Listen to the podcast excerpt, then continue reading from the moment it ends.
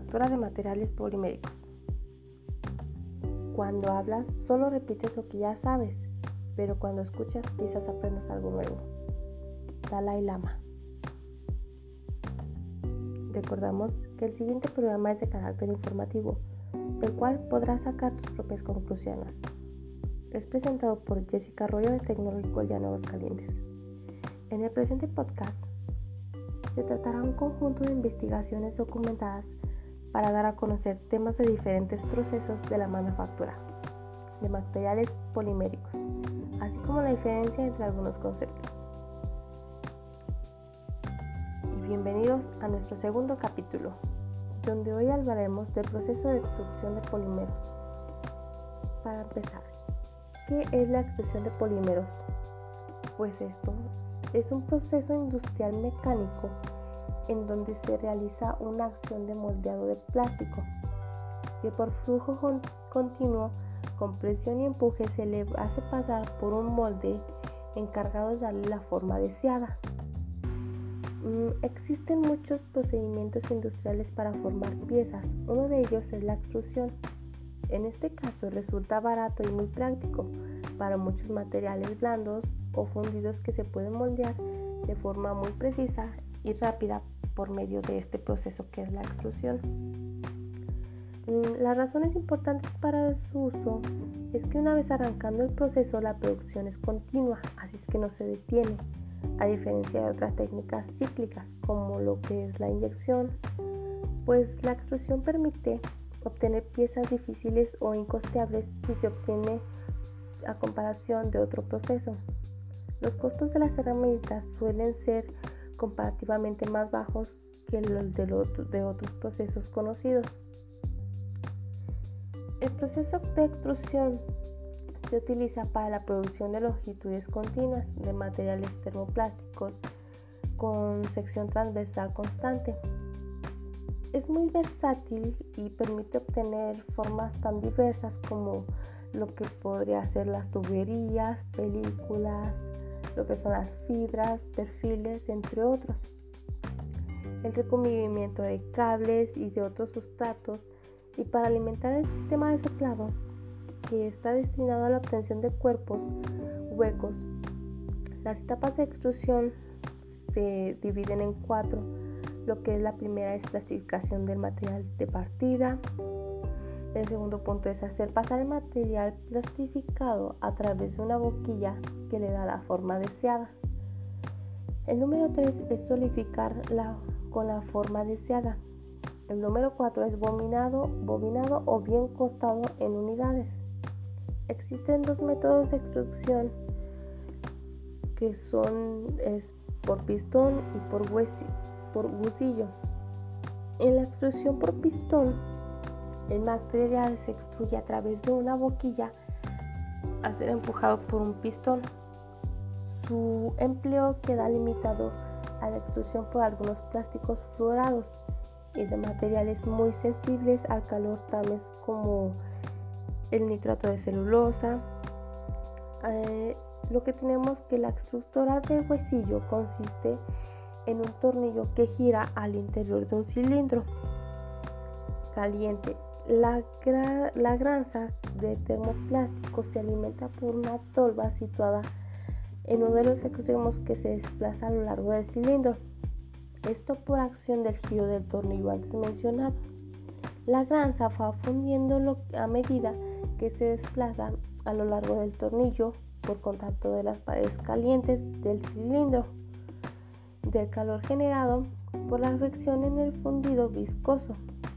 La acción final del tornillo pues consiste en presionar el polímero fundido forzándolo a través de la boquilla que va a determinar su forma final. Otro tipo de extrusión es por medio de soplado. En este se utiliza para fabricar cuerpos huecos. Las etapas que este proceso utiliza son cuatro. La primera es formación de un tubo o parizón con el material de plástico fundido. El segundo es la sujeción del parizón entre las dos mitades del molde. El tercero es el inflado del parizón con aire para conformar la pieza. El cuarto es el enfriamiento de la pieza soplada. El número 5 y el final es la expulsión de la pieza fuera del molde. También tenemos la extrusión de tuberías. Esta es una adaptación del proceso de extrusión normal, pero en este la boquilla que se utiliza en esta aplicación consiste en un cuerpo de un mandil central y un anillo exterior. El polímero fluye entre ambos por lo que el mandril regula el diámetro interno y el anillo el diámetro externo. El mandril y el tornillo van sujetos por tornillos que permiten su centrado durante la extrusión de este, de este producto. Conclusión, podemos decir que existen tres tipos de procesos fundamentales de extrusión, los cuales son la inyección, extrusión y comprensión teniendo en cuenta la relevancia a la obtención de materiales compuestos en aplicaciones de diferentes máquinas y la producción final que se obtendrá de cada una de estas. Gracias por escucharnos. Nos esperamos en el próximo capítulo.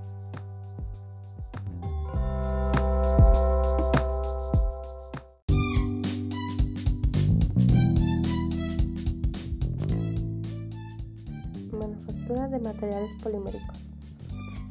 Callando es como aprender a escuchar, escuchando es como se aprende a hablar y hablando es como se aprende a callar.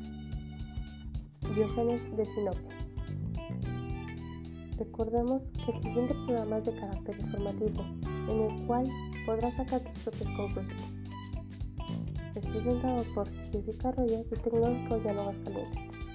En el presente podcast se tratará un conjunto de investigaciones documentadas para dar a conocer temas de diferentes procesos de la manufactura de materiales poliméricos, así como la diferencia entre algunos conceptos.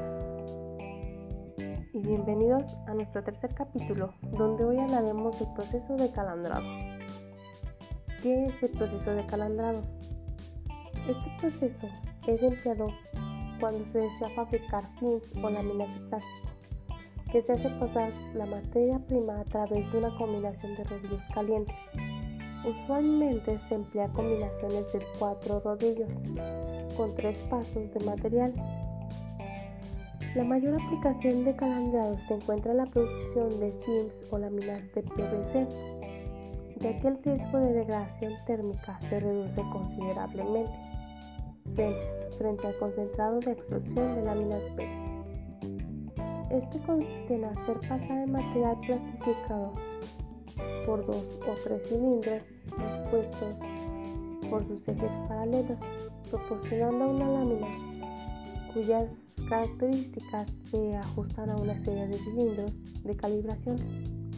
El enfriamiento acabado y recogida es el proceso de calandrado que se puede escribir brevemente con los siguientes pasos.